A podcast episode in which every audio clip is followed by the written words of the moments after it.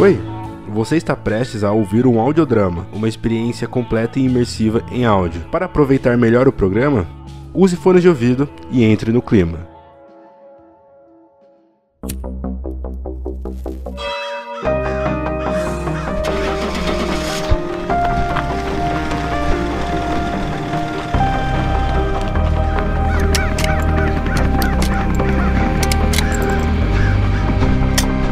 Você está ouvindo.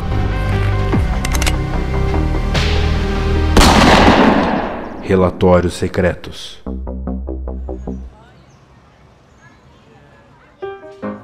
Alguns diriam que aquele verão de 1997 em Nova Orleans estava mais rigoroso que de costume, mas se dizia isso todos os anos. A verdade é que era mais um verão comum. As pessoas sorriam nas ruas, as crianças estavam no parque andando de bicicleta, brincando com hidrantes quebrados. Só mais um verão comum, como qualquer outro. Em algum ponto da cidade, o suor marca a camisa daqueles que são obrigados a trabalhar em um escritório. Por que, que será que o Miller mandou nos chamar? Ele deve estar querendo relatórios sobre os mafiosos. Eu entreguei a papelada toda ontem, Fred. Diferente de você, eu sou profissional. Jay e Fred atravessam o escritório já quase vazio. É quinta-feira, véspera de um feriado prolongado. Assim que abrem a porta da sala, o senhor sentado atrás da grande mesa faz um sinal com as mãos para que os dois se sentem e fechem a porta atrás deles. O senhor queria falar com a gente, chefe? Infelizmente, durante os próximos 10 dias, com exceção de vocês dois, só terei detetives vindo de Nova York e da costa oeste, carregados de sotaque. Não estou entendendo, senhor. Dois dias atrás, uma jovem de 14 anos desapareceu. O nome dela é Rachel Paulson. Todas as informações estão nesta pasta. A missão de vocês requer descrição e identificação com o povo local. Povo local? O povo de Clywood. Bom, eu confesso que nunca ouvi falar dessa cidade, senhor. Eu descobri sua existência hoje de manhã. Me parece mais uma cidadezinha de comum do interior do estado. Eu ouvi dizer que ela foi quase destruída por um tornado um tempo atrás. Um sequestro? É, não é o tipo de família que tem dinheiro para pagar resgate. A mãe é uma stripper de um puteiro caindo aos pedaços. O pai fugiu com amantes pro México. A menina mora com os avós.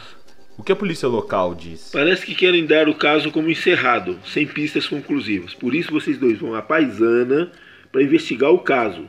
É crucial que a polícia e os civis não saibam da verdadeira natureza da estadia de vocês lá. Mas por que paisana? Vocês terão muito mais sucesso se passando por um deles do que usando um terno caro e esfregando distintivo na cara de todo mundo. Vocês irão num carro simples, com roupas simples também. Se misturem. O único contato que vocês farão será diretamente comigo e por meio desse celular. Ao final da operação, já sabem, livre-se dele. Senhor, nós avançamos muito com as investigações no caso da família Marcelo nos últimos meses. Temos testemunhas, depoimentos, estamos quase pegando eles. Com todo respeito, eu não acho que o desaparecimento de uma menina de uma cidade do interior é prioridade no momento. Você não é paga para definir prioridade, detetive Marques. Você paga para me obedecer. Mas... Mais nada. Vocês estão oficialmente desligados do caso dos Marcelo. Achar aquela menina é a prioridade agora. Pegue a estrada e vão para Clywood hoje à noite. Isso é uma ordem. Sim, Sim senhor. senhor. Agora sumam da minha frente.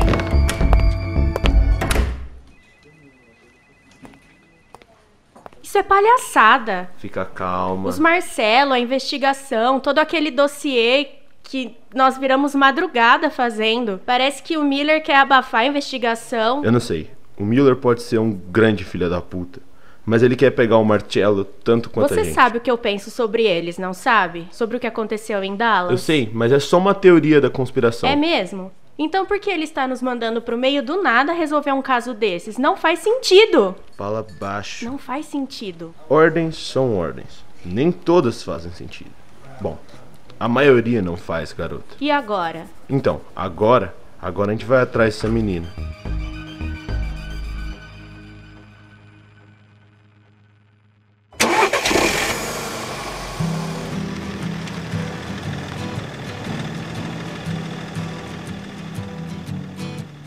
Jay e Fred dirigem à noite. Usam apenas um mapa de loja de conveniência como referência. Mesmo sendo verão, a poluição das fábricas daquela região tinge o céu com um tom cinza azulado. O ambiente deixa um gosto metálico na boca e uma sensação quase que instintiva de sujeira.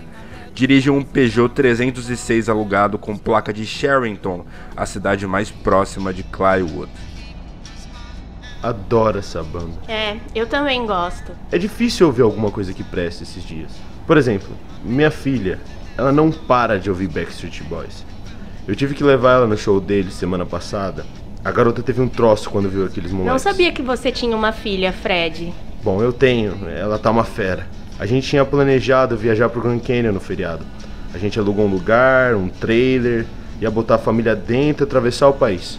Tava tudo pronto. Ué, é só adiar a viagem. Jay, uma investigação dessas é demorada. É um clássico. Estamos chegando, pelo menos? Não, ainda falta muito chão. Eu revirei em todos os arquivos e não achei nada sobre essa cidade. Como assim nada?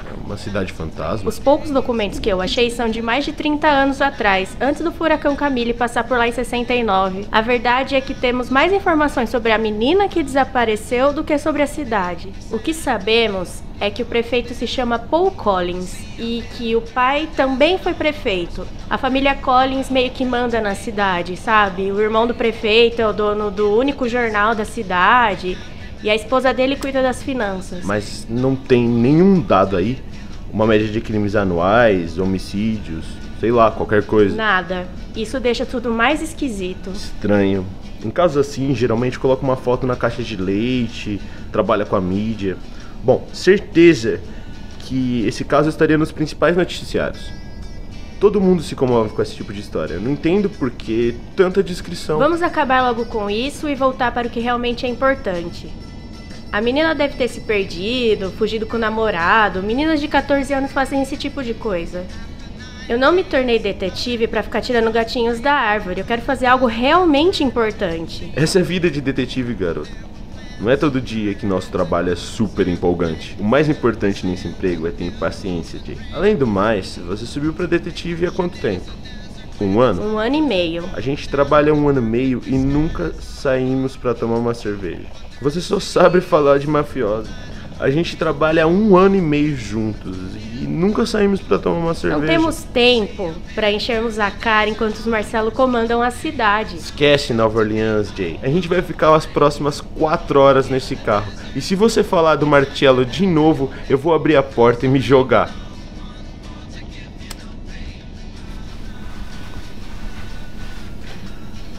Caso pode ser bom pra gente. Ocupar a cabeça com outra coisa por um tempo.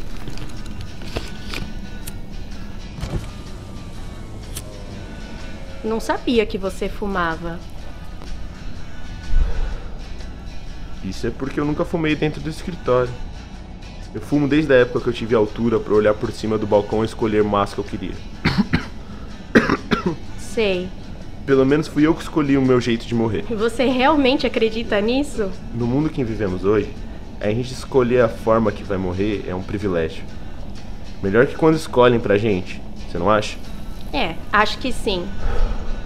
Sempre quis ser policial? Olha, desde pequena eu sabia que tinha que fazer alguma coisa para ajudar as pessoas mais fracas. Você já deve ter ouvido essa história um milhão de vezes. Acho que mais de um milhão. Mas de onde você é? México, Costa Rica? Brasil. Ah, sim. Deve ser um lugar lindo lá. Vim com dois anos pra cá, então não lembro de muita coisa. Com certeza, lá é muito mais bonito do que o lugar que a gente vai.